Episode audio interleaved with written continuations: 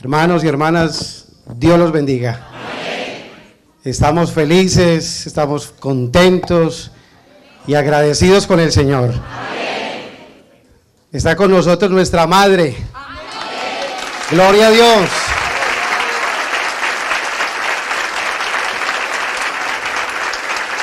Y la alegría para todos es inmensa. A todos hoy nos está cumpliendo una promesa.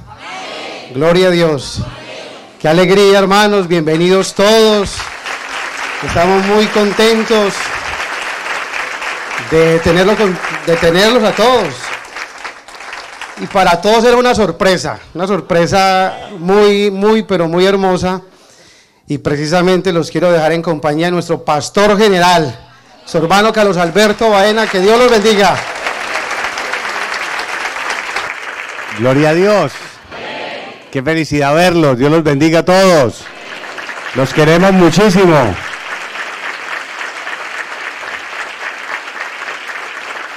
¿Quiénes dan la gloria al Señor? ¿Quiénes aman al Señor? ¿Quiénes están felices en esta tarde? Bueno, bendito nuestro Señor. Pueden tomar asiento, por favor. También tenemos a nuestros hermanos holandeses. Me gustaría que levantaran la mano los hermanos nacidos aquí en Holanda o que levanten la mano, por favor. Si se pudieran poner de pie y levantan la mano para que la hermana María Luisa quiere verlos a todos, los hermanos de aquí de Holanda. Un fuerte aplauso para todos nuestros hermanos. Dios los bendiga. Tenemos mucho amor, mucho cariño. Los amamos profundamente. También hay hermanos, personas provenientes de la India, nacidos en la India, si se pudieran levantar. ¿Dónde están? De la India. Se levantan la hermana, perfecto. Dios la bendiga, hermana. Un aplauso para nuestra hermana. También hay hermanos de Surinam, Surinam, si se ponen de pie, la hermana de Surinam. Un aplauso para nuestra hermana. Dios la bendiga.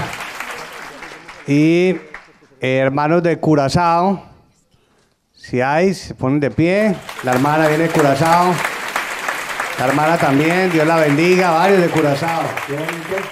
Si me pueden pasar en un papelito, por favor, el nombre de las iglesias de aquí de Holanda de cada una de las iglesias para ir, sí, para irlos llamando. O si usted los va mencionando y que se pongan de pie, por favor. ¿Dónde están los hermanos de Rotterdam? De Rotterdam, sí, por favor. Hermanos de Rotterdam. Hermanos de La Haya.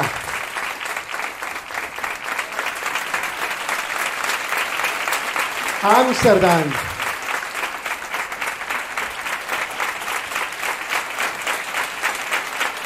Eindhoven.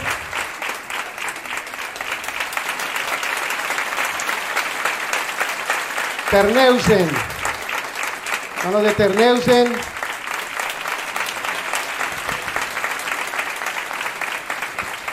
Y de los otros países que vienen, no sé, eh, se pongan de pie también para aplaudirlos, de otros países que vengan. de Francia, de Francia hay un grupo grande allá por la bandera de, Francia allá a la derecha. ¿Dónde más? ¿De qué otros países? De Suiza, de Londres, de Inglaterra, de Alemania. ¿Dónde están los de Alemania? Uy, una comitiva grande de Alemania. Muy bien. De Bélgica, ¿dónde están? De Bélgica, perfecto. ¿De dónde más? De Italia. De Italia, muy bien. Muy bien. ¿De dónde? De Colombia también. Bueno, de Colombia. De Austria. ¿De Austria dónde están los de Austria? Hermana, Dios la bendiga. Claro, muy bien. ¿Y quién más? ¿De qué otros países? Ecuador. Ecuador, un aplauso para las hermanas. De España. De España, un aplauso para los hermanos que vienen de España. Dios los bendiga.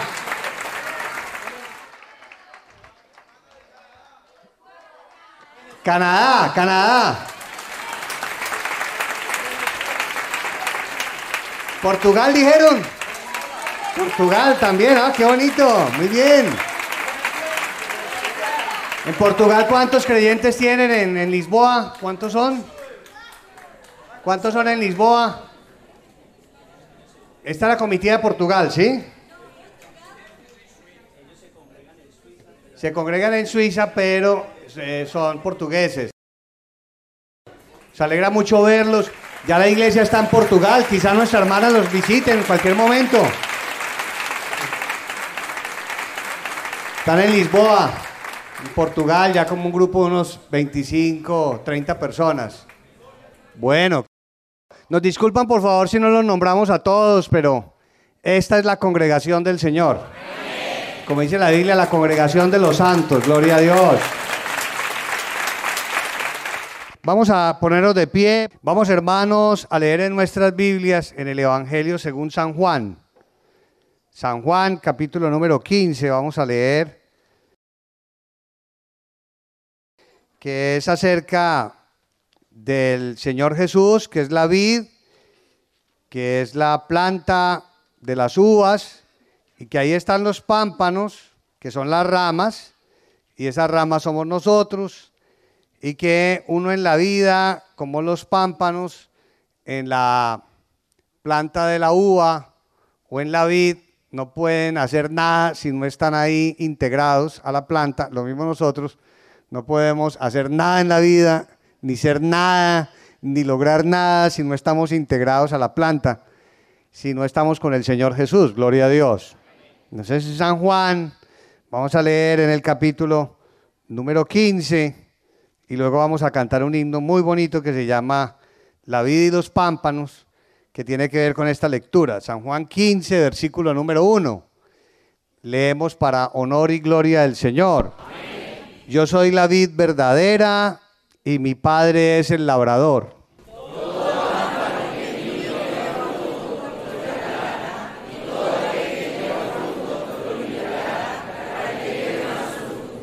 Ya vosotros estáis limpios por la palabra que os he hablado.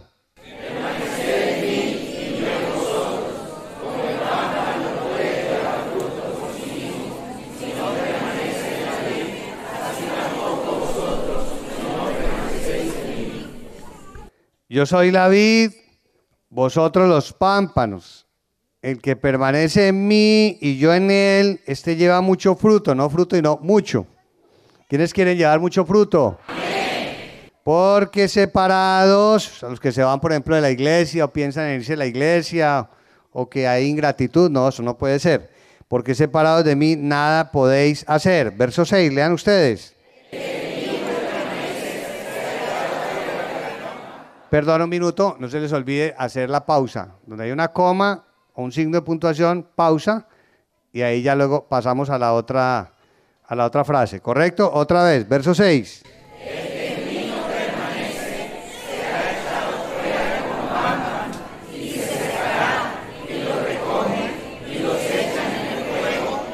Perfecto. Si permanecéis en mí y mis palabras permanecen en vosotros, Pedid todo lo que queréis y os será hecho.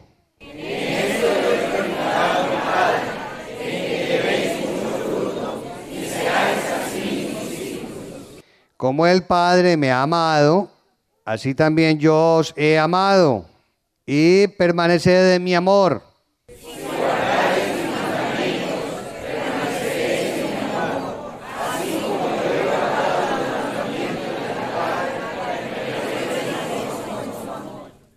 Si guardareis mis mandamientos, permaneceréis en mi qué? En mi amor. Pero entonces ahí es que guardar los mandamientos. Y esa es la expresión de nuestro qué? Amor. Amor a Dios. Esa es la clave cuando para todo en la vida espiritual. Así como yo he guardado los mandamientos, es decir, imitar a quién? Al Señor Jesucristo y permanezco en su amor. ¿En el amor de quién? Del Padre. Perfecto. Verso 11. Lean ustedes.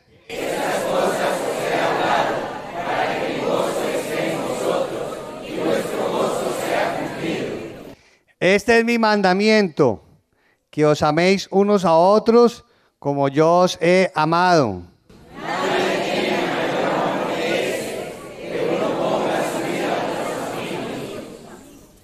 Vosotros sois mis amigos. Pero, pero, ¿con tal de qué? Se que yo mando, ¿sí ven? Eso es muy importante. Verso 16, lean ustedes. Otra vez, vamos a leer ese verso 15 otra vez.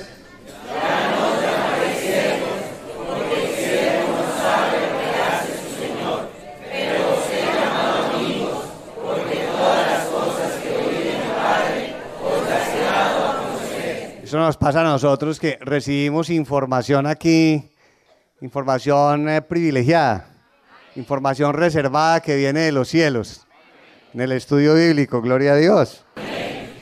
Secretos de lo que Dios le ha enseñado a la iglesia a nuestra hermana María Luisa durante 50 años. ¿Cómo les parece la bendición? Bueno, hay que valorar mucho esa bendición. Verso 16, no me elegisteis vosotros a mí, sino que yo os elegí a vosotros y os he puesto para que vayáis y llevéis qué? Fruto. eso es. ¿Y vuestro fruto qué? Para que todo lo que qué? Esa también es la clave, esa es la condición para que cuando oremos Dios nos qué? Se escuche, que eso es lo más hermoso que hemos vivido. ¿Es así o no? Incluso le oramos y él aquí en Providencia nos dice, tú me estás pidiendo por tal cosa y te la va a conceder. Que después de eso yo creo que no sigue nada en la vida. Que esa puede ser la de las manifestaciones más grandiosas que puede en la vida, que en profecía nos diga el Espíritu Santo lo que estamos pidiendo. Gloria a Dios. Finalicen con el 17. Gloria a Dios. Y el amor entre nosotros también. El amor entre nosotros, todos nos tenemos que querer.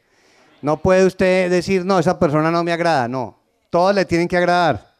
Y a todos hay que quererlos y amarlos. Gloria a Dios. Pueden tomar asiento, hermanos. Bueno, maravilloso es el Señor. Grande es nuestro Dios. Vamos a cantarle al Señor.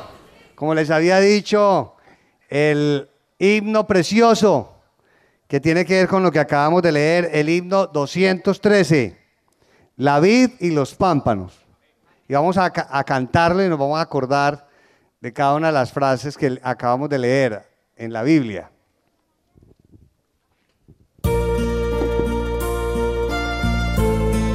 Gracias Señor. Anhelamos estar en la vid más y más Señor. Y que tú nos limpies Señor porque somos pámpanos.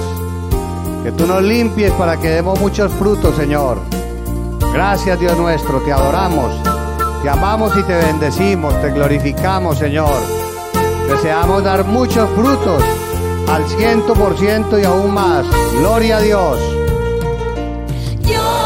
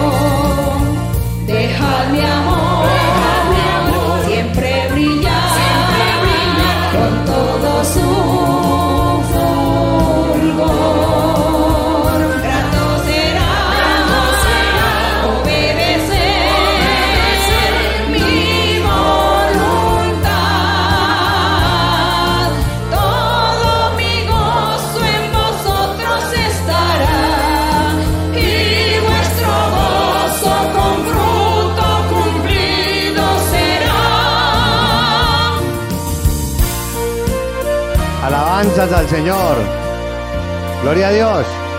Esta última parte es entrar en el gozo del Señor. ¿Quiénes quieren entrar en el gozo de Dios? ¿Quiénes desean que Dios esté feliz con ustedes? Siempre pensar en eso. Pueden eh, ponerse de pie, hermanos. Vamos a cantar dos coros para darle paso a nuestra hermana María Luisa. Estamos felices, nuestros corazones están palpitando con mucha intensidad, porque hay mucho amor a Dios, mucho valor por lo de Dios, mucha admiración, mucho respeto, mucho amor para con nuestra hermana María Luisa, para con nuestra madre espiritual, nuestra líder espiritual. Gloria al Señor. La iglesia toda congregada hoy aquí en Rotterdam de fiesta espiritual con el Señor. Vamos a cantar dos coros. El coro 21 hay un motivo que es de grande gozo. Y le vamos a, expresar eso al Señor, que es estar en la vid, gloria a Dios, que es estar en Cristo nuestro Señor, nuestro Redentor, nuestro Dios, nuestro Señor Jesús. Alabanzas a Dios. Alabanzas al Señor. Número 21. Gloria a Dios. Fuerte aplauso para el Señor, porque Él es nuestro Salvador, nuestro Redentor nuestro Dios. Bendito el nombre del Señor Jesús, que nos ha dado el Evangelio y nos ha enviado el Espíritu Santo. Y por eso hoy el Espíritu Santo entra en nuestros corazones y está junto a nosotros. Alabanzas al Señor. Número 21. Hay un motivo que es de grande gozo. Gracias Señor, te amamos, te adoramos.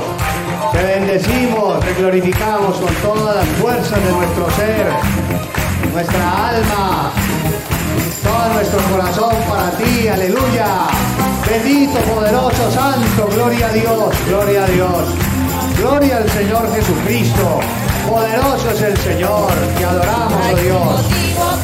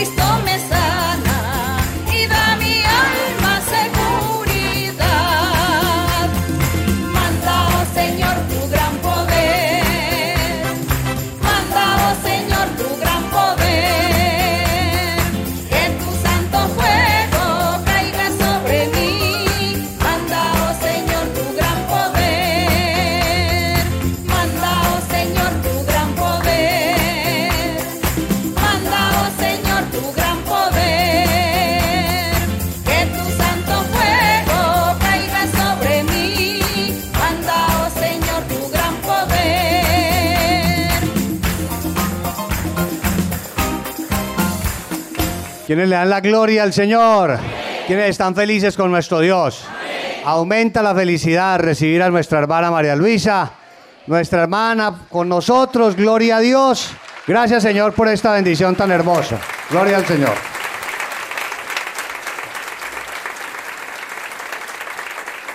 Muy buenas tardes, hermanos, hermanas. Señor les bendiga. Dios les bendiga, hermanos. Yo sé que el Señor está aquí. Y yo sé que el Señor se ha manifestado se, está manifestando entre nosotros. El Señor vio los corazones alegres de ustedes. Y como los vio alegres, su espíritu se está manifestando en cada uno de ustedes. No importa la nacionalidad y el idioma. Así no entendamos el idioma, entendemos el idioma de Dios. Y el idioma del Señor es que sentimos la presencia de Él y su Espíritu Santo en nuestro ser, en nuestro corazón, en nuestra vida. Está el Espíritu de Dios ahí moviéndose. Así que eso nos llena de satisfacción. Y así rápidamente hoy quisiera aprovechar el tiempo para que meditemos en el Señor. Pueden sentarse. Y meditemos en el Señor. Porque realmente que la presencia del Señor se siente. Por lo menos yo he sentido la presencia del Señor durante toda la reunión. Yo creo que ustedes también. Es maravilloso.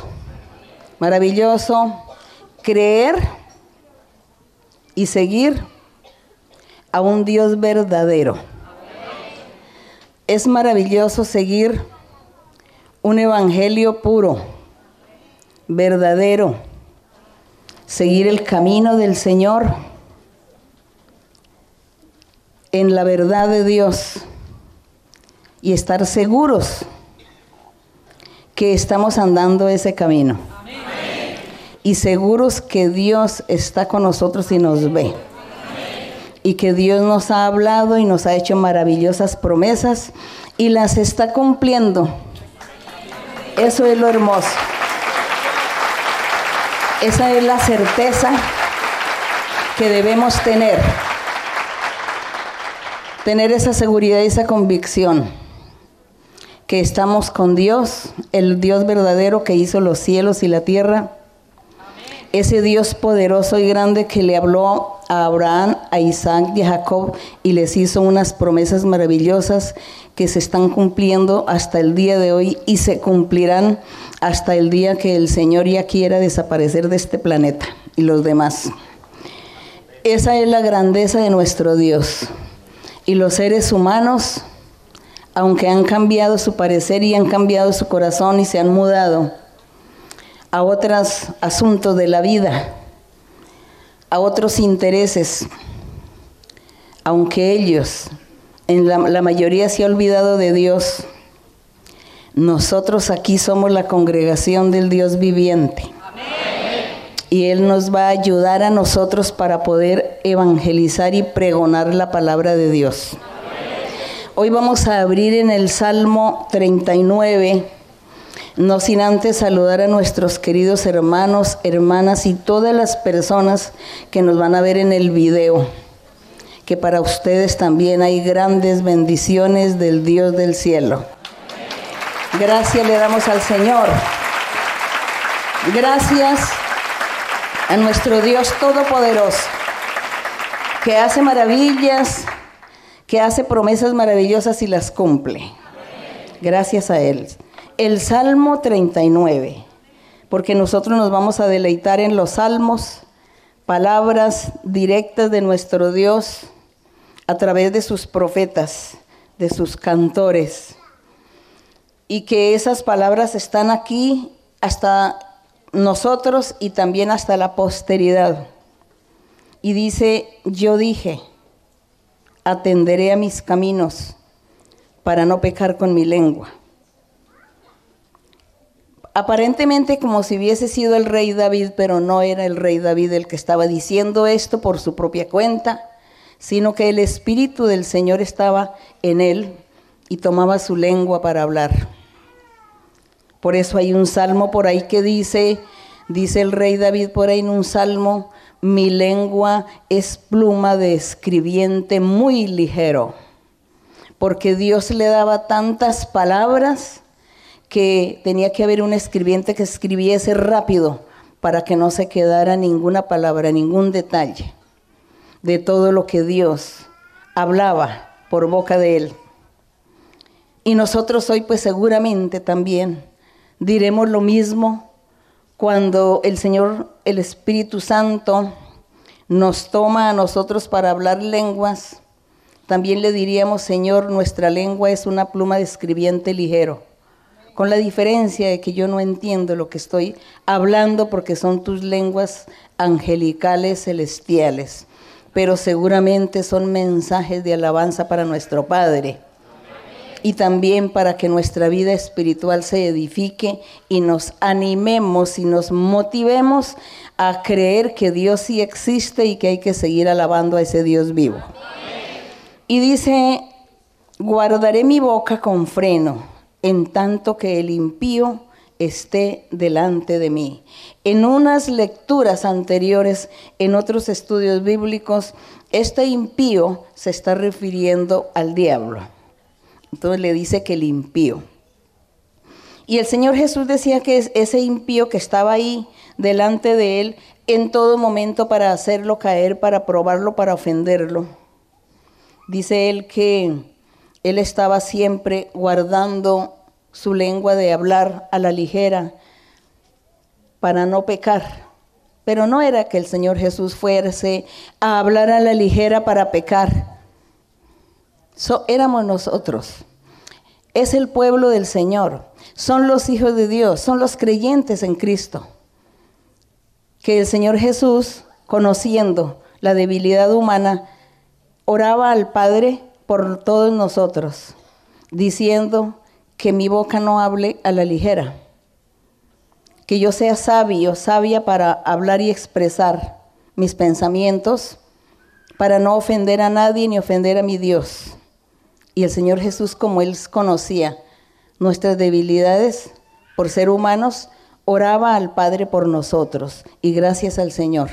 Y en su oración decía esto, atenderé a mis caminos para no pecar con mi lengua, guardaré mi boca con freno en tanto que el impío está delante de mí, porque el enemigo sí está aquí, siempre detrás de nosotros, siempre está mm, mirándonos, observándonos a ver qué hacemos o dejamos de hacer para maquinando cosas malas contra nosotros. Pero somos del Señor y amamos a nuestro Dios. Así que ese impío tendrá que remorderse de ira, porque no va a lograr nada con nosotros. Y en el verso 2 dice, enmudecí con silencio, me callé aún respecto de lo bueno y se agravó mi dolor. El Señor Jesús, asimismo, Él vivió en la vida. Cuando el Señor Jesús vivió como ser humano, le sucedieron tantas cosas desagradables, tantas dificultades, tribulaciones y tanta persecución de su enemigo, el impío y el Señor sabía que esa persecución y ese sufrimiento que él estaba afrontando en el momento era su pueblo, su iglesia, sus creyentes que un día iban a vivir ese dolor, esa tribulación, esa persecución.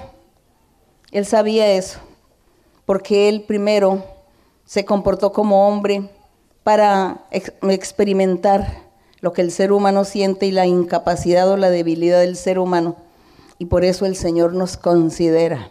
Por eso Él es tan misericordioso con nosotros. Desde ese tiempo comenzó la misericordia de Él, orando al Padre por nosotros, haciéndose pasar por nosotros delante del Padre. Y diciendo, mira, yo soy humano porque yo quiero llevar la vocería de toda esta gente y de los que vendrán al futuro a convertirse en mi evangelio verdadero. Entonces ellos sufrirán y tendrán la persecución del impío y entonces tú los oirás, los guardarás, los protegerás. Eso era lo que el Señor Jesús le decía al Padre. Gracias a nuestro Señor. Entonces en el verso 3 dice, se enardeció mi corazón dentro de mí. En mi meditación se, encendió fuego y así proferí con mi lengua. Hazme saber, Jehová, mi fin y cuánta sea la medida de mis días. Sepa yo cuán frágil soy. Oración del Señor Jesucristo como humano que se estaba comportando, pero también es oración de nosotros, que nosotros debemos también decirle al Señor, o cuántas veces nosotros le habremos dicho al Señor en otras palabras este mismo sentido, este mismo mensaje. En el verso número 5 pueden ustedes leer.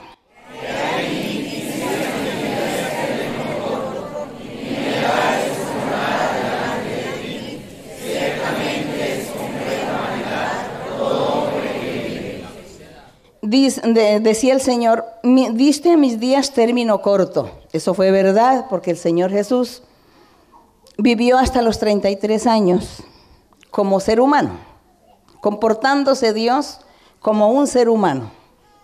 Dice, diste mis días término corto y mi edad es como nada delante de ti. Ciertamente es completa vanidad todo hombre que vive. Sí, si el hombre que vive muchos años nunca buscó a Dios, nunca conoció a Dios, ni le buscó, ni le siguió, ni hizo obras buenas, pues eso es una vanidad. Fue una persona que fue en la vida un adorno, una persona más en el mundo, ocupando un sitio, pero no hizo nada. Entonces por eso dice que es una vanidad. Vanidad, lo que no sirve, lo que fenece, lo que termina, lo que tiene un final desagradable. El 6, ciertamente como una sombra es el hombre, sí. Ciertamente en vano se afana, eso es verdad. Amontona riquezas y no sabe quién las va a disfrutar, eso es verdad. Un hombre sin Dios es vanidad. Se esfuerza y lucha en la vida y así dice el Salmo, amontona las riquezas y otros que seguramente ni son su familia, las disfrutarán. Dice, y ahora Señor, ¿qué esperaré en el verso 7? Mi esperanza está en ti, eso, eso es lo que nosotros debemos creer, pensar y esperar. ¿Qué esperaremos si nuestra esperanza está en Dios nuestro Señor. Nuestra esperanza está en Dios. Nuestra esperanza no está en la vida ni en los años que vayamos a vivir, ni en los poderosos, ni en los millonarios, ni en la gente que sabe mucho, que va y que viene. Nosotros no esperamos de nadie, sino nuestra esperanza es Dios. Y si Dios nos puso a vivir en este mundo es para que le sirvamos, para que eh, con un objetivo Dios nos hizo, con una finalidad, que nosotros le conozcamos y sigamos y alabemos su nombre porque dice que Dios hizo al hombre fue para la alabanza de él, para su honra, para su gloria, pero el hombre no quiso darle la honra y la gloria a Dios sino que el hombre está dándose la honra y la gloria al mismo, pero aquí nosotros estamos siendo rescatados de allá de ese mundo y Dios en su misericordia nos tiene para que seamos la congregación de Dios, para que seamos la congregación de los justos, de los santos, de aquellos que alabarán a Dios todos los días de su vida. Y aquí estamos porque nuestro Dios así nos tiene convencidos. Y estamos convencidos de su existencia y de su amor. Y qué bonito cuando se leía en Juan sobre que el que ama a Dios y cumple sus mandamientos va a tener o a llevar muchas obras, muchos frutos. Muchos son los frutos que estarán ahí en este hombre, en esta mujer. Y que Dios al agradarse de ello, bendecirá y dará victorias y triunfos y bendiciones a cada uno, le dará la paz y la felicidad. Esa es nuestra esperanza en el Señor. Gracias le damos a Él por su misericordia. En el verso número 9 vuelve y repite la frase que dice, enmudecí no abrí mi boca porque tú lo hiciste. Quita de sobre mí tu plaga. Estoy consumido bajo los golpes de tu mano, porque Dios se enoja con su pueblo, con sus hijos o con sus creyentes cuando ellos le fallan a Dios o tratan de desviarse del camino Dios castiga. Y el pueblo recibió un castigo y muchos recibieron el castigo del Señor por desobedientes.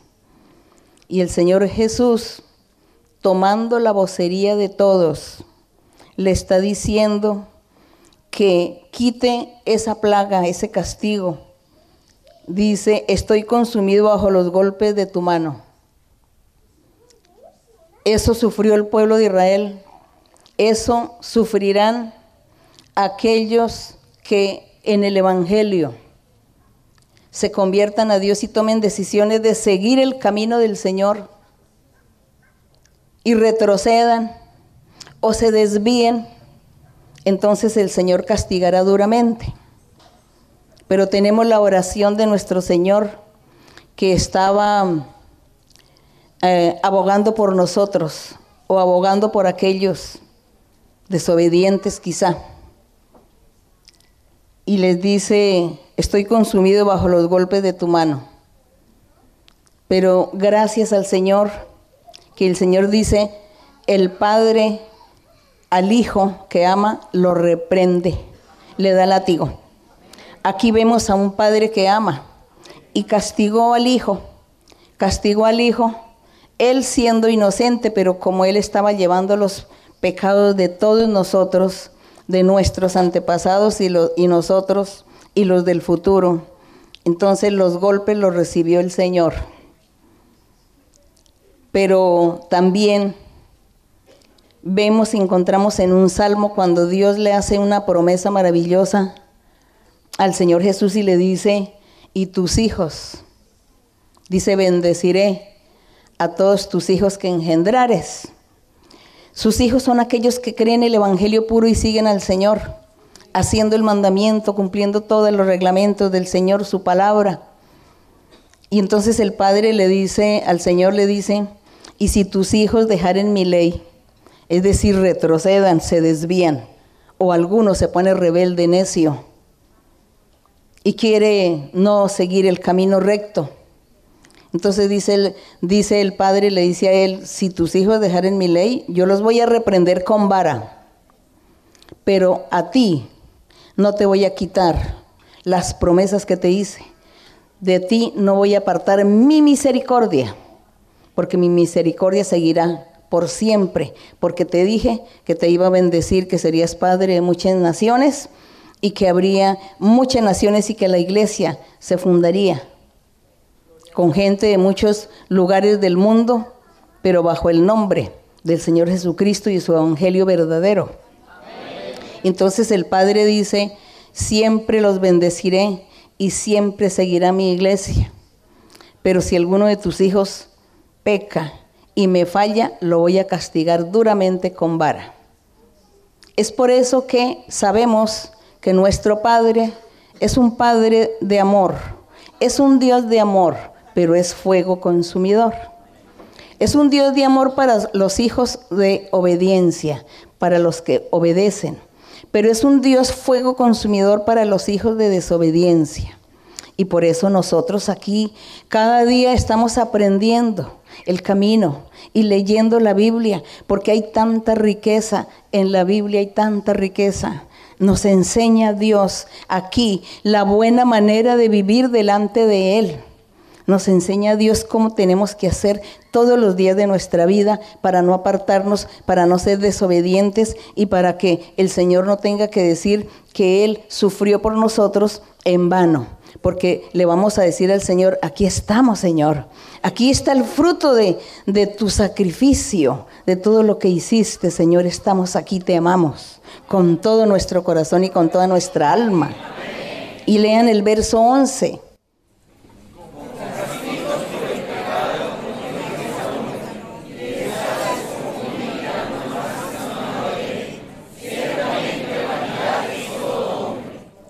Pues le damos gracias a nuestro Dios que Él castigue, porque nos reprende.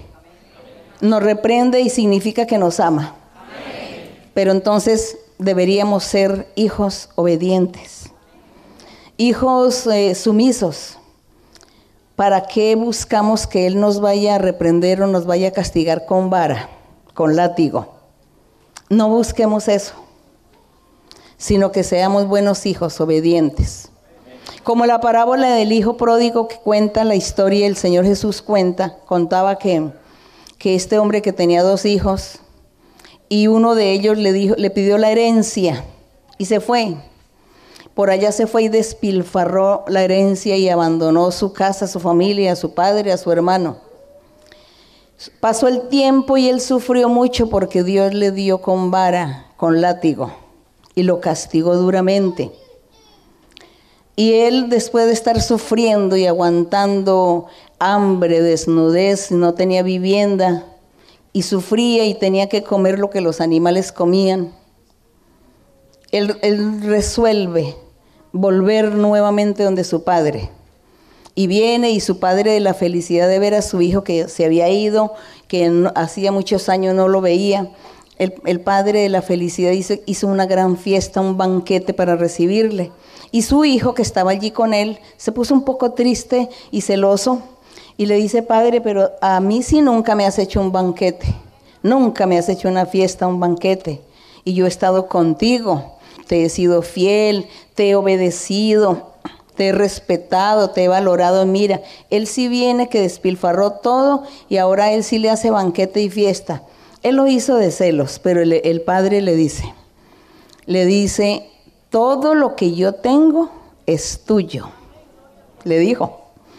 Pero este hijo que se había perdido y que ahora viene y, yo vuelvo nuevamente a, a tenerlo conmigo, entonces pues le hago esa fiesta. Pero lo que yo tengo y lo que yo soy tuyo es, hijo, porque tú has ganado esas bendiciones porque has sido fiel aquí al lado mío. Entonces nuestro Padre dice que el Señor Jesús, que esa parábola, esa ilustración la dio para los creyentes, para aquellos hijos obedientes y para los desobedientes.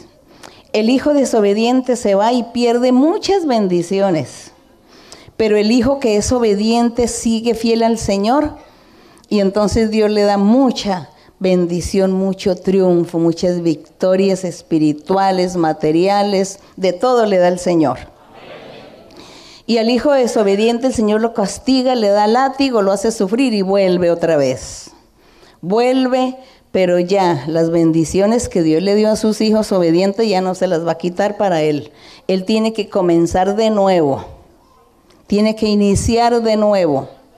Se fue, retrocedió, menospreció las bendiciones de Dios y se fue. Entonces Dios como lo amaba, pues vuelve y lo trae. Y entonces tiene que iniciar de nuevo.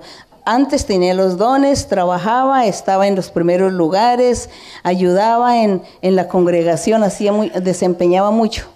Y como se fue, cuando llega, tiene que volver a empezar, porque hasta el Espíritu Santo ya se había apartado de él.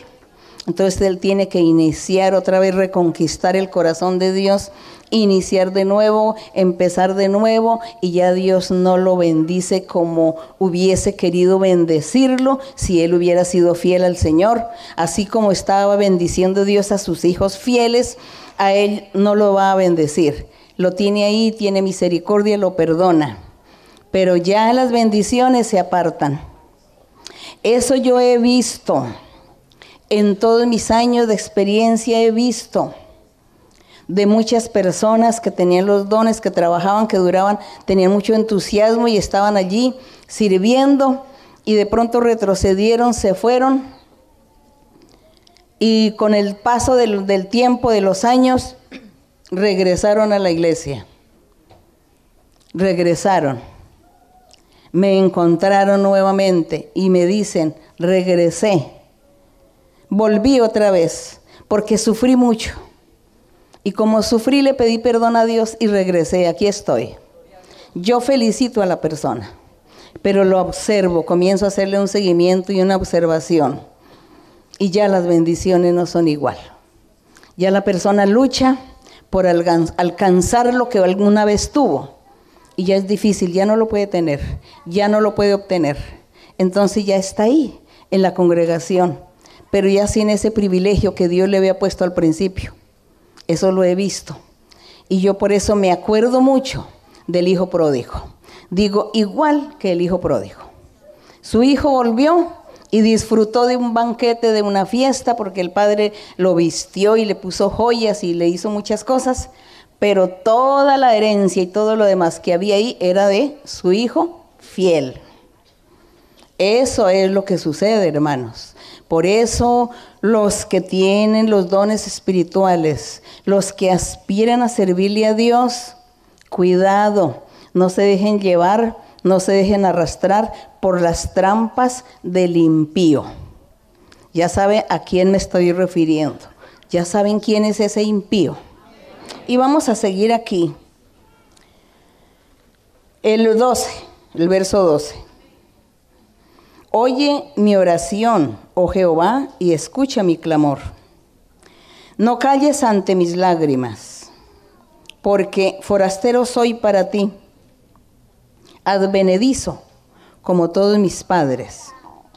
Estaba diciéndole el Señor Jesús, recordándole que cuando Abraham salió de su tierra, de su familia y se fue a un lugar que no conocía, y luego Dios introdujo al pueblo de Israel allí en Canaán, pues todos eran advenedizos y forasteros en ese territorio.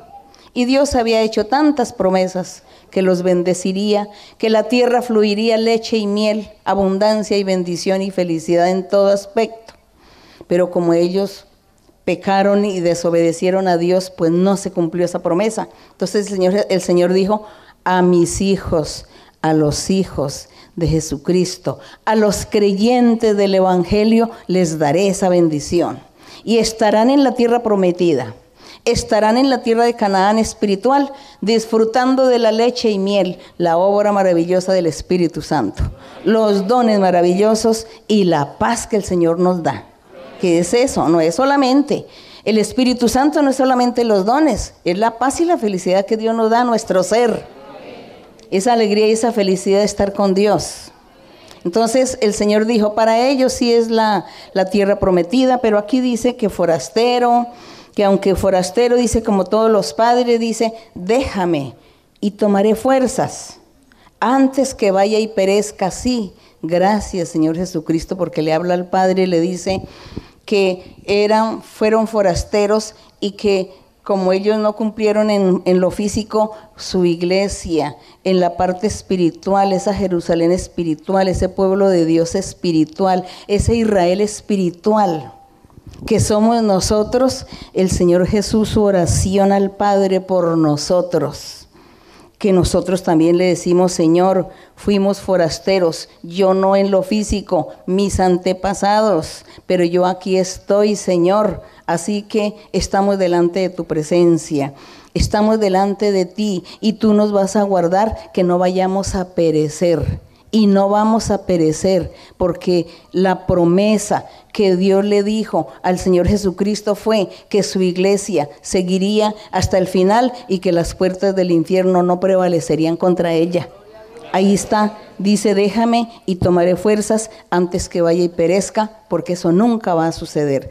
Tu Padre nos bendecirás y nos has bendecido. Y esta es la iglesia y estamos delante del Señor. Y el Señor Jesús, sus oraciones no fueron en vano. Sus palabras no fueron en vano porque todo lo que Él hizo ha sido perfecto y el Padre lo ha escuchado. Y le damos gracias al Señor porque en medio de todos estos mensajes, de todas estas palabras tan hermosas que el Señor le expresa al Padre Celestial, nosotros también retomamos y le decimos eso a nuestro Padre Celestial, porque nosotros decimos, como somos los hijos del Señor, entonces nosotros también le decimos directamente al Padre todo esto para que Él nunca nos deje, para que Él nos ayude y nos dé fuerzas, nos dé poder, nos dé convicción, seguridad para que nosotros podamos resistir, enfrentar lo malo, enfrentar al enemigo y seguir adelante, avanzar y progresar cada día en nuestra vida espiritual y podamos tener esa capacidad de reprender al enemigo y de no dejarnos tentar por nuestro enemigo, el impío. Y gracias le damos a nuestro Padre por estas bendiciones. Él quiere que seamos fieles fieles hasta el día de nuestra muerte. que seamos buenos hijos, no esos hijos caprichosos, desobedientes que se van, como le pasó al hijo pródigo, sino hijos sinceros y leales. Que un día el Señor nos diga que somos siervos fieles, que nos diga, buen siervo, en lo poco has sido fiel, en lo mucho te voy a poner. Y entonces lo poco que sea, que nuestra vida sea dedicada para nuestro Dios. Eso es lo poco que nosotros podemos darle al Señor porque no tenemos más. Y gracias a nuestro Dios porque estamos aquí. Y felicito a todos ustedes porque hay diferentes nacionalidades. Y a todos Dios los está mirando con ojos de amor. A todos Dios les está bendiciendo en sus almas, en sus seres, porque Él no hace excepciones, porque Él mira corazones, sus corazones de todos, aquí el mundo, como decimos, el mundo en un pañuelo. Y le decimos al Señor, henos aquí, Señor. Te seguiremos y te alabaremos, te honraremos, cantémosle al Señor. Cantémosle un coro a nuestro Dios. Cantémosle, te exaltaré mi Dios, mi Rey. Cantémosle al Señor. en el idioma que sea, los que no hablan en español, canten con la melodía que están escuchando en su idioma, en su propio idioma, cántele al Señor, eh, orientándose por la melodía nada más, que Dios eh, sabe todos los idiomas. Y Dios le va a oír a usted y le va a mirar el esfuerzo que usted hace por alabar su nombre, por glorificar su nombre.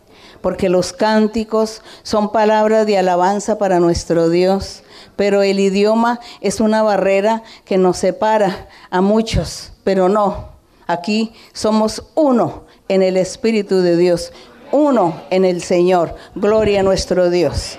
Cantemos ese coro.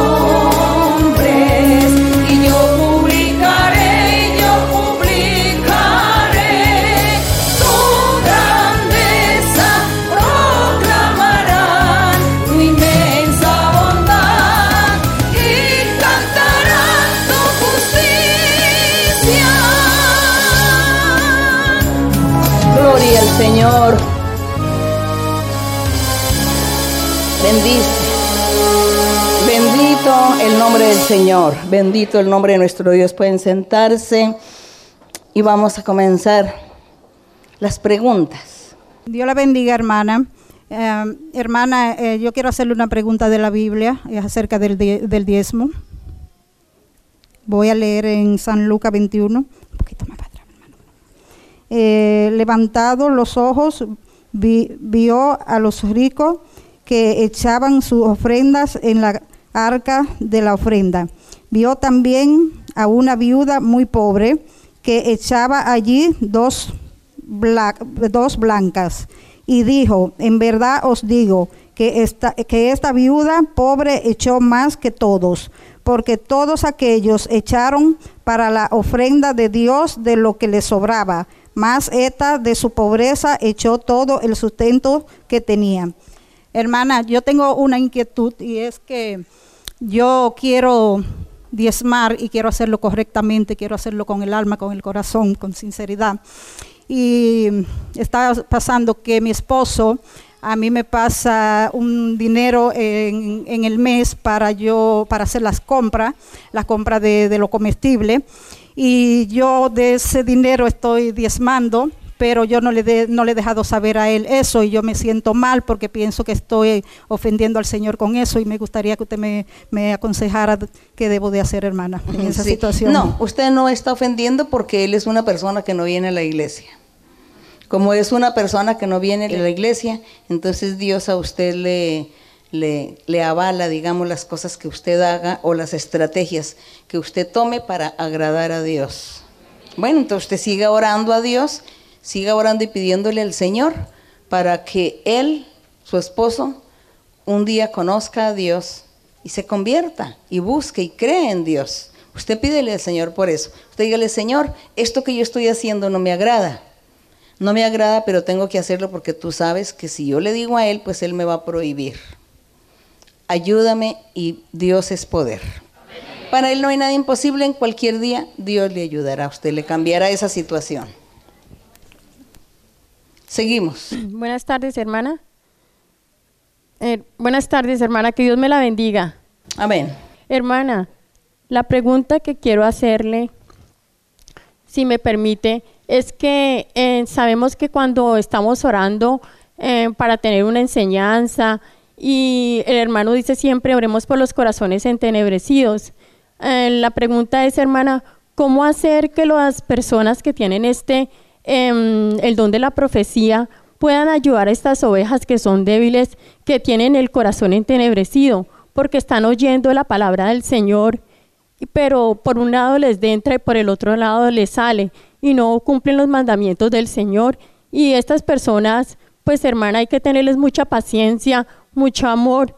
¿Y cómo pueden ser las personas, los hermanos que tienen la profecía, para tener ese respaldo del Señor, hermana, para que estas personas, estas ovejas débiles, puedan ser rescatadas?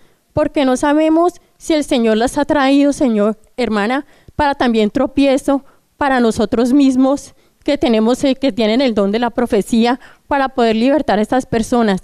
Hermana, muchas gracias por su respuesta, la amo muchísimo y el Señor me ha puesto mucho que ore mucho por usted. Gracias, por estar aquí. Bueno, entonces la hermana está diciendo que los que tienen el don de la profecía, que hay que orar por los que tienen el don de la profecía, porque ellos son los que van a, a libertar a la gente entenebrecida, de mente entenebrecida, o cómo, hermano. que las personas que están entenebrecidas pues en la iglesia pues se les ve que están allí pero no hacen la voluntad del Señor que no hacen la voluntad del Señor Bueno, eso no tiene nada que ver con el don de la profecía. Sí. que yo me refiero es cómo eh, los que tienen la profecía cómo tener ese respaldo para que eh, liberten a esta persona que tiene la mente entenebrecida hermana Bueno, ¿Cómo se no hace? son los que tienen el don de la profecía tampoco para libertar. Los que tengan los dones de liberación, el don de liberación, el don de echar demonios, de echar espíritus, de echar enfermedades, brujerías, hechicerías. Quizá ellos son los que tienen ese don y pueden orar por personas que tienen la mente entenebrecida. Nosotros sabemos que la mente no son los pensamientos. Los pensamientos es una cosa y la mente es el mismo corazón o el mismo criterio o conceptualización que nosotros tenemos acerca de todo. nosotros empezamos a tener una conceptualización de nosotros mismos. ¿Quién soy yo? ¿Cómo soy? ¿Qué me gusta? ¿Soy inteligente? ¿No soy inteligente? ¿Soy paciente? ¿No soy paciente? ¿Soy sabio? ¿No soy sabio? ¿Soy intelectual? ¿No soy intelectual? Nosotros nos formamos un concepto de nosotros mismos, ¿no? No, yo soy muy sensible, yo soy muy llorón, yo soy muy eh, iracundo, yo soy muy altanero. Tenemos un concepto de nosotros, ¿sí, hermanos? De cómo somos. Nosotros cuando nacemos y empezamos a crecer, entonces nosotros nos vamos haciendo un concepto de la vida, de nosotros mismos y de la vida de todo lo que nos rodea. De nuestra familia, nuestra gente, de la gente, de todo. Tenemos el concepto y tenemos un concepto global del mundo, de la humanidad, de todo eso.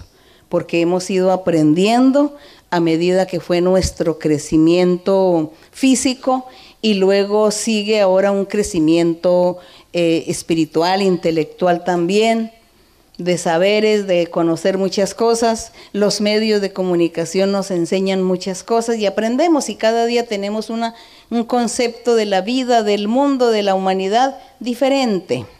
Diferente quizá del que teníamos hace unos 10, 15 años o 20 años atrás. Entonces, esa conceptualización o ese, sí, esa conceptualización junta se llama la mente, se llama el corazón.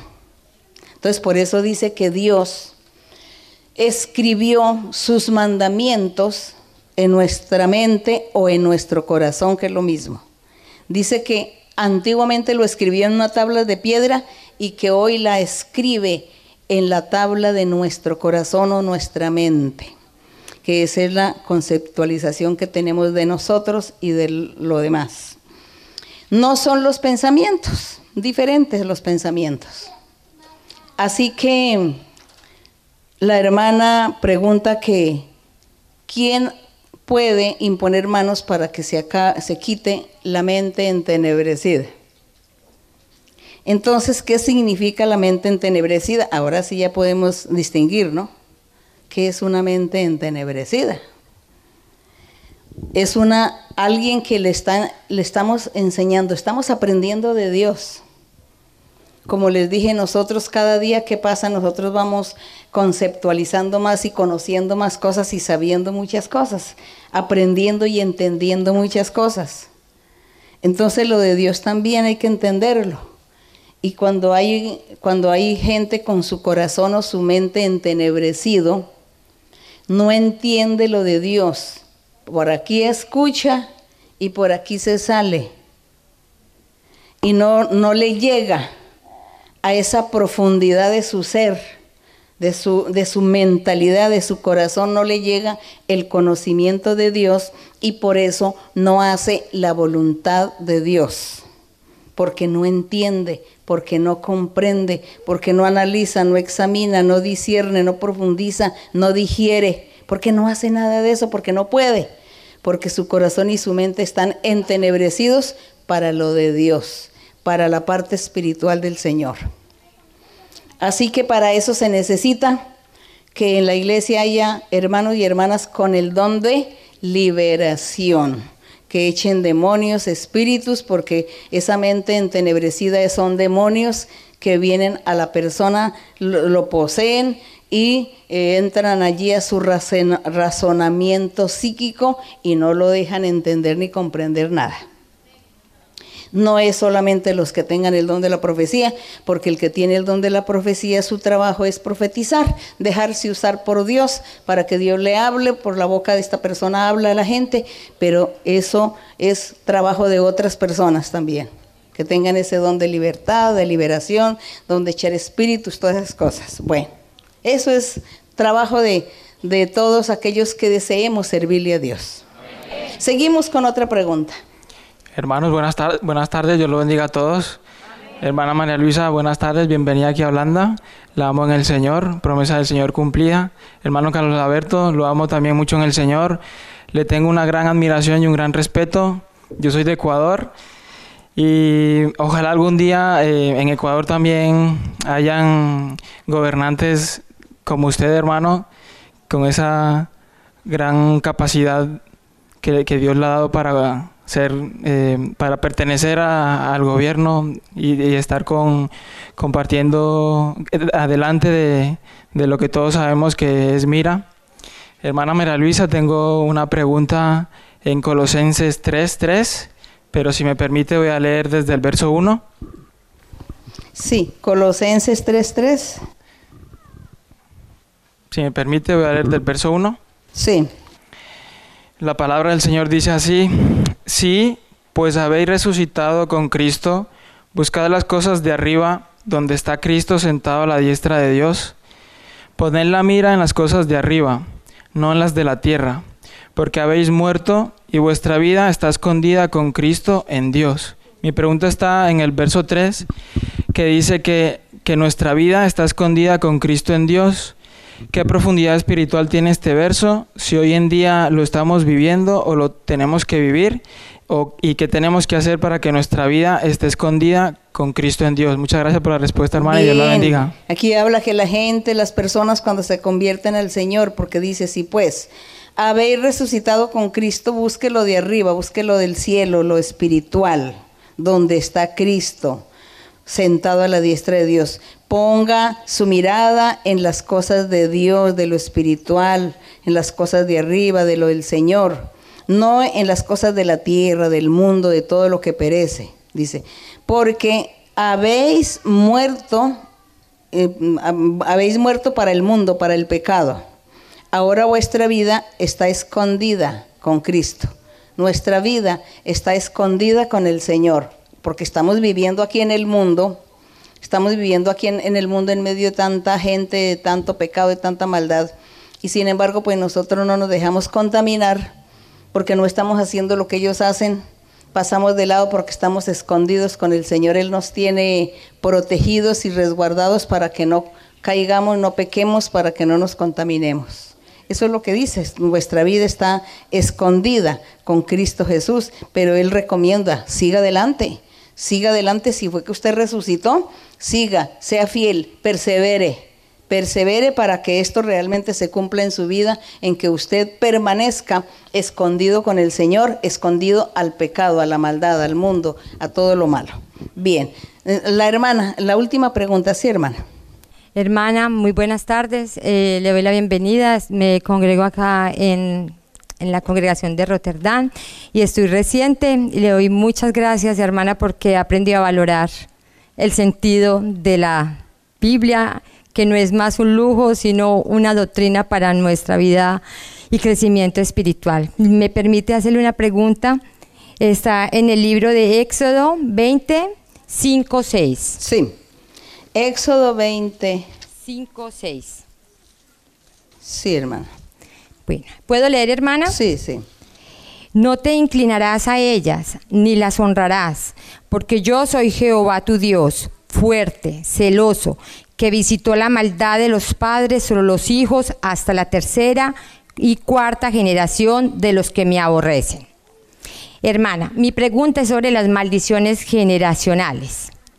Eh, yo quisiera que usted me, me, me eh, ¿cómo tengo que decir? Sorry, me, me educara, me enseñara, hermana, sobre las maldiciones generacionales. Esa es mi primera pregunta. Y la segunda es sobre el ser profeta de nuestro propio vocabulario. Tiene que, concierne una pregunta con la otra, maldiciones generacionales, o sea, las maldiciones de las terceras, cuartas y quintas generaciones. Bien, aquí dice, no te inclines. Bueno, aquí el Señor, estaba hablando de las imágenes, de las estatuas, de los dioses ajenos. Dice, no tendrás dioses ajenos delante de mí, no te harás imagen ni ninguna semejanza de lo que esté arriba en el cielo, no la hagas allá en la tierra, ni en, la, en las aguas, ni lo que está dentro del agua, ni debajo de la tierra. Con nada debe hacer ninguna imagen ni ninguna semejanza de Dios. Dice, no te inclines a esas imágenes, a esos dioses, a esas esculturas, pinturas, estatuas, no te inclinarás a ellas, no las vas a honrar. Dice, porque yo soy Jehová tu Dios fuerte, celoso, que visito la maldad, dice, Dios castiga la maldad de los padres sobre los hijos hasta la tercera y cuarta generación, es decir, hasta, que, hasta los tataranietos, ¿no? Esas son las generaciones. Entonces, si los padres fueron idólatras, no obedecieron al Señor, hicieron estas maldades, el castigo viene a los hijos, a los nietos, a los bisnietos y a los tataranietos. En los tataranietos se acaba la maldición, pero ¿qué sucede? Si esos tataranietos se casan y comienzan también a adorar imágenes y a hacer imágenes y dioses ajenos, a honrarlos, a glorificarlos, a alabarlos y dejan a un Dios de un lado, ¿qué sucede con esos tataranietos? Le llega la maldición y el castigo de Dios hasta la cuarta generación de ellos, ¿no? Y así sucesivamente, así sucesivamente fue lo que aconteció, que si realmente hasta la cuarta generación, que eran los tataranitos, ellos hubieran arrepentido y hubieran buscado a Dios, pues la maldición se hubiera terminado. Pero como esos tataranietos siguieron el pecado de sus, de sus, ¿cómo se dice?, sus tatarabuelos, como siguieron con esa maldad, pues vuelve la maldición otra vez hasta la cuarta generación. Y a la cuarta generación, si ellos son malos y pecadores y siguen en el pecado y en la idolatría, pues sigue y así sucesivamente. Pero si ellos, algunos, se hubieran arrepentido, a la cuarta generación, es decir, esos tataranietos se hubieran arrepentido a Dios, buscado a Dios, entonces Dios les quita la maldición y vienen bendiciones para ellos y su descendencia.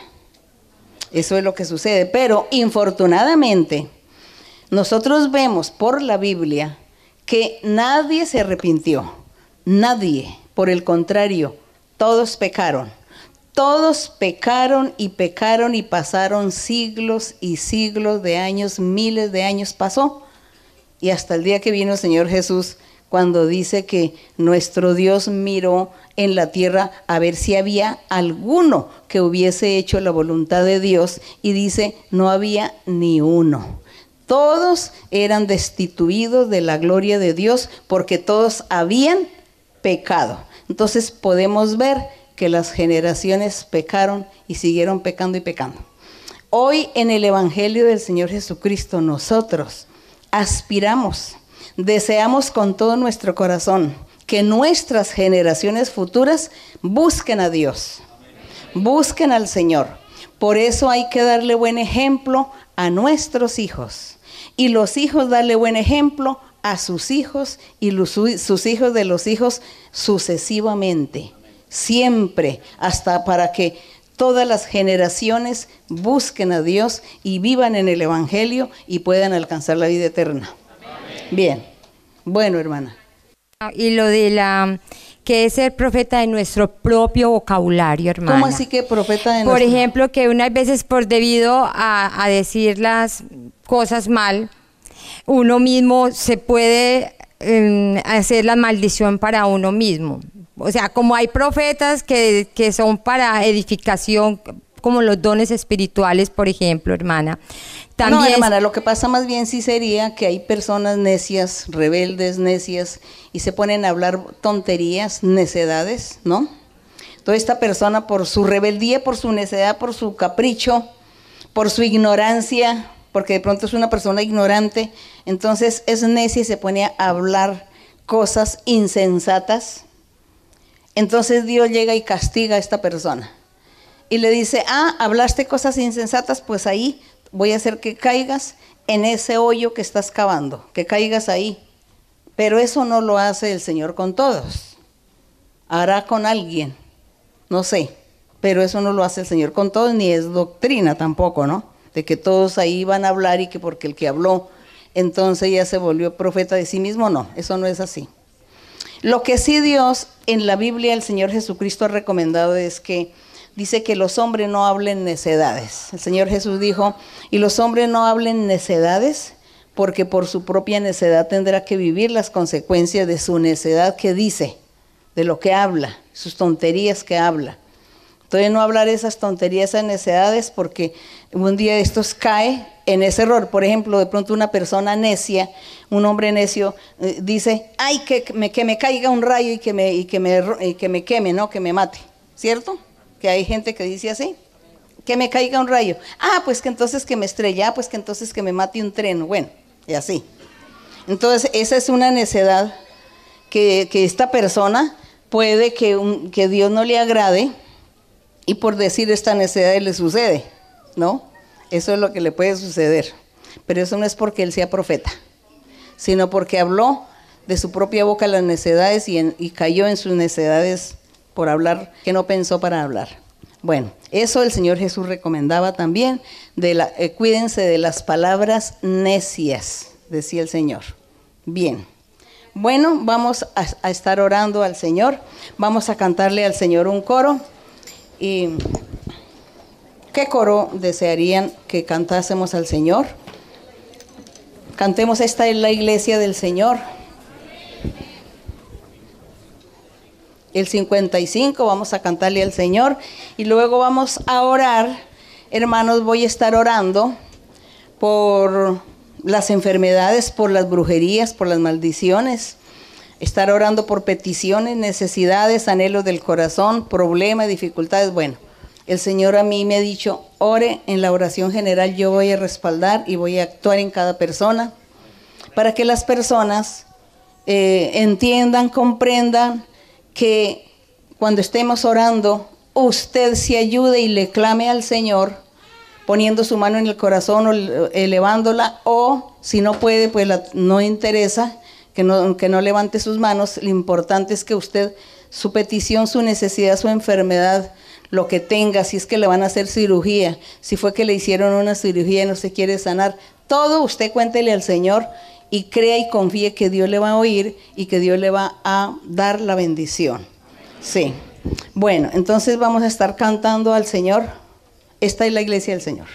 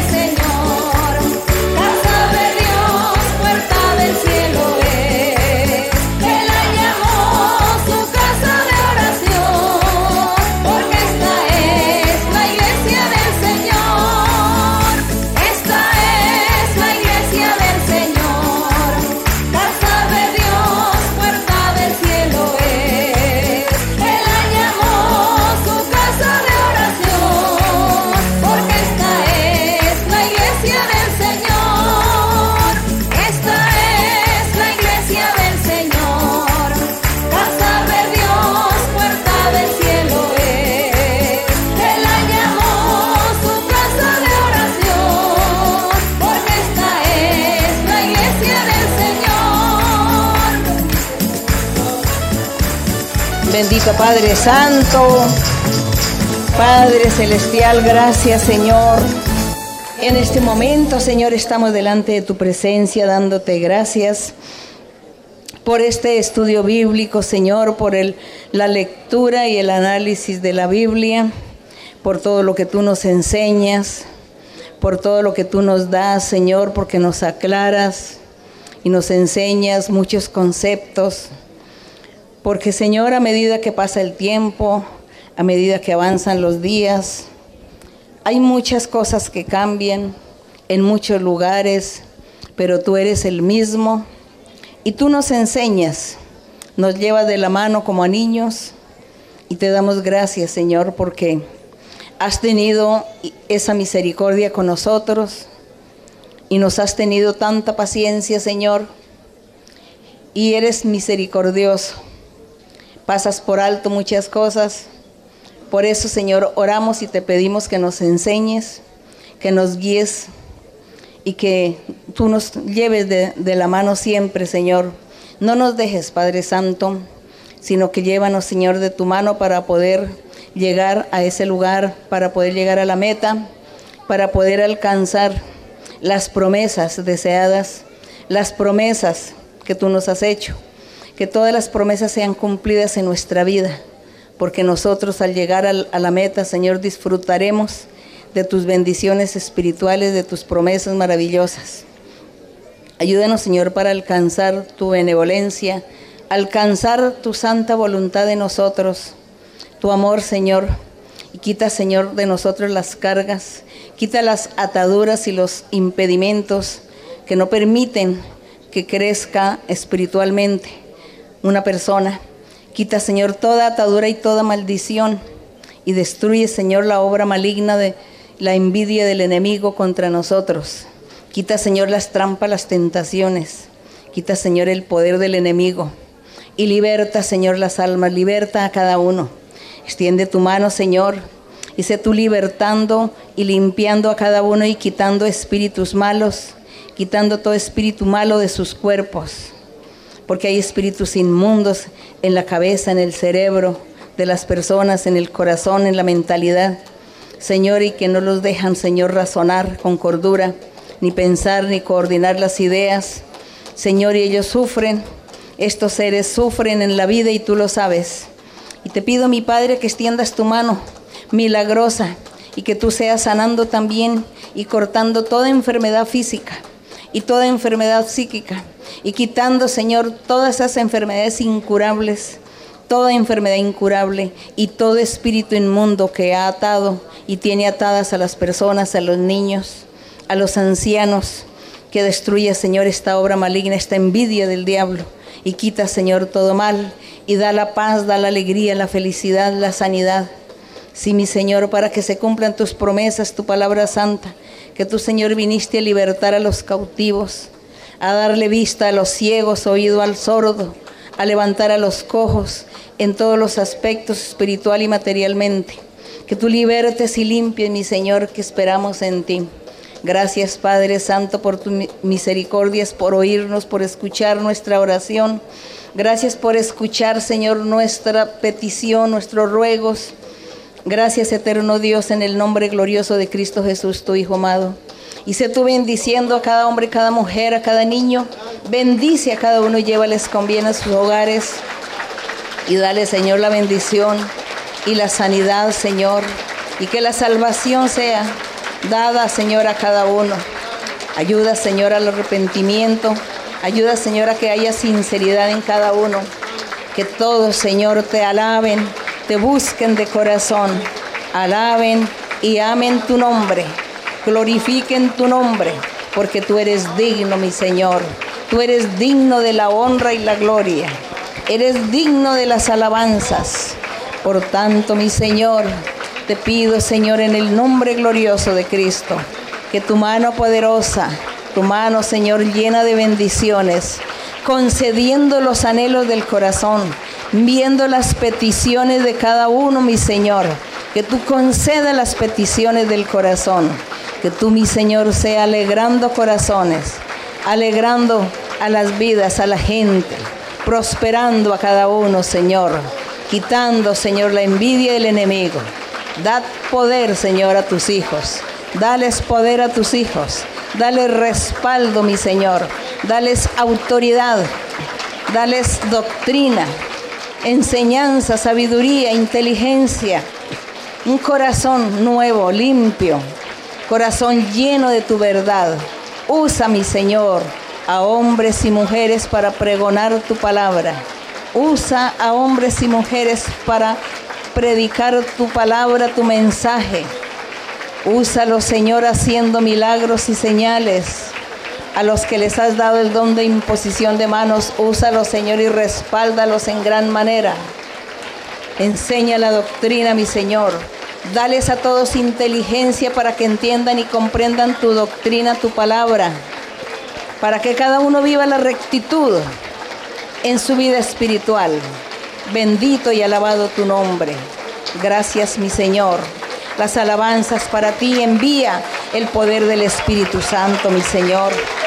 Envía los dones espirituales y bautiza con tu Santo Espíritu a la gente y dale dones espirituales y quita las brujerías y las hechicerías y las maldiciones de cada uno. Quita todo espíritu malo, todo espíritu inmundo de los niños, de ese autismo. Libértalos, mi Señor.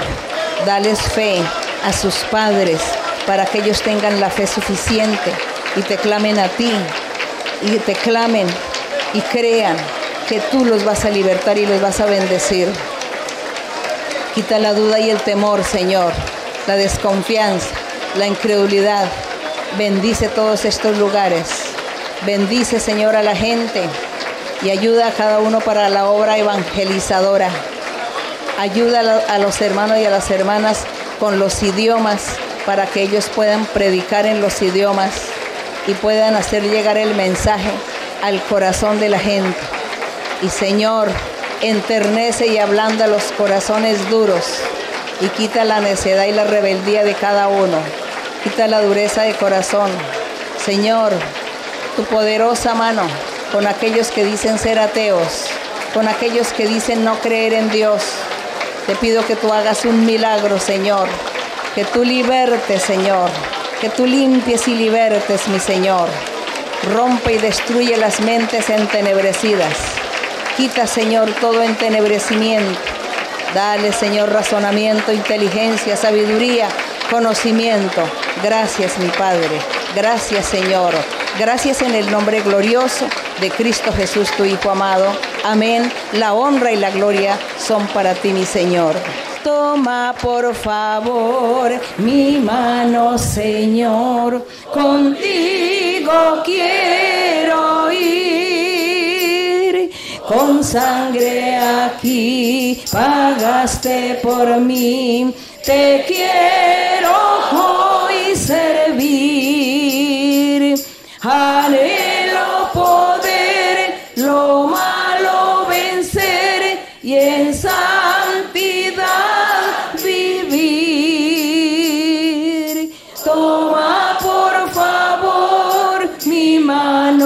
Señor, contigo quiero ir. Toma por favor mi mano, Señor, contigo quiero ir. Con sangre aquí pagaste por mí, te quiero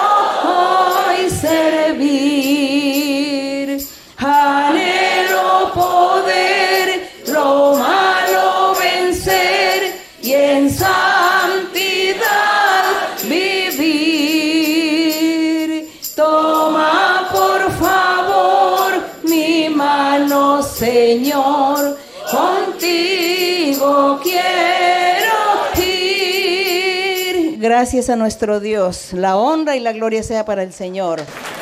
Dios les bendiga. Dios les bendiga grandemente. Muchas gracias y saludos por allá en todos sus lugares. Saludos a todas las congregaciones y a todos los que no pudieron venir. Un saludo para todos. Que Dios me los bendiga grandemente. Gracias.